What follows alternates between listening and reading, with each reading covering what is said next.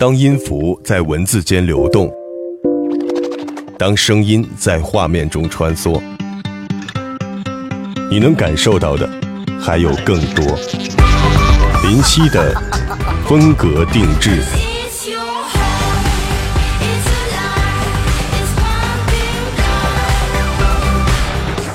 不知不觉中，我们来到了定制生活时代。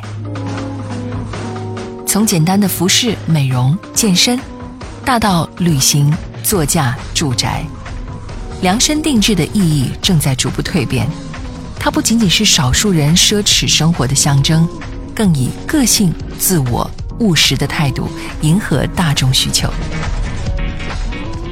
今年秋天，“私人定制”这个词突然开始流行起来。冯小刚，功不可没。我们抱歉的通知，由于天气的原因，飞往北京、上海、南京、武汉、广州、深圳、成都、沈阳、重庆、杭州、大连、西安的航班全部延误。对于给您带来的不便，我们深表歉意。还记得当初咱们加入公司时的誓言吗？成全别人，恶心自己。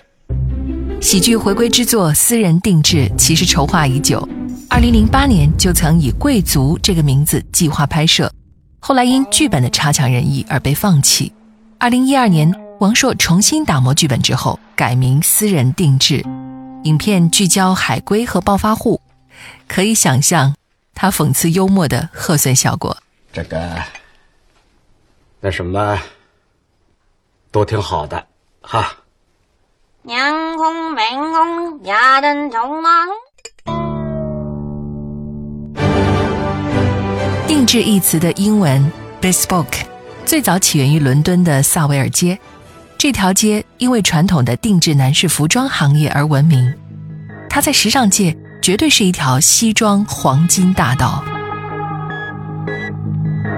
而西装定制恐怕是我们最熟悉、最大众化的定制类型了。它的极致应该是在最近一部《零零七》系列电影《Skyfall》中，Daniel Craig 的造型是由美国设计师 Tom Ford 包办的。设计师为他塑造了十一个造型，备选服装就达到了四百五十多件，因此让 Craig 的肌肉隐藏在剪裁瘦窄的西服之中，显得是那么的风度翩翩。而定制界最具土豪风范的，当属英国著名奢侈品定制公司 Gold Jenny。针对那些追求奢华、渴望与众不同的土豪们，推出了采用 24K 纯金进行镜面镀金处理的 iPad Air 和 iPad Mini，可谓是名副其实的土豪金。定制生活的兴起，预示着个性化消费时代的到来。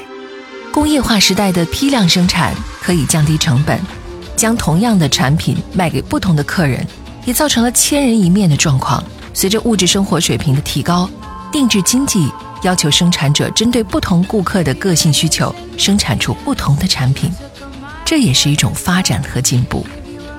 当然，定制也可以成为一种平民化的生活方式，走进你我的生活里。谁能说 DIY 不是一种定制呢？而追逐个人理想化的生活，更是我们的人生定制。电影《当幸福来敲门》中有这样一段描述：你要尽全力保护你的梦想，那些嘲笑你梦想的人，因为他们必定会失败，所以他们想把你变成和他们一样的人。我坚信，只要我心中有梦想，我就会与众不同。你也是。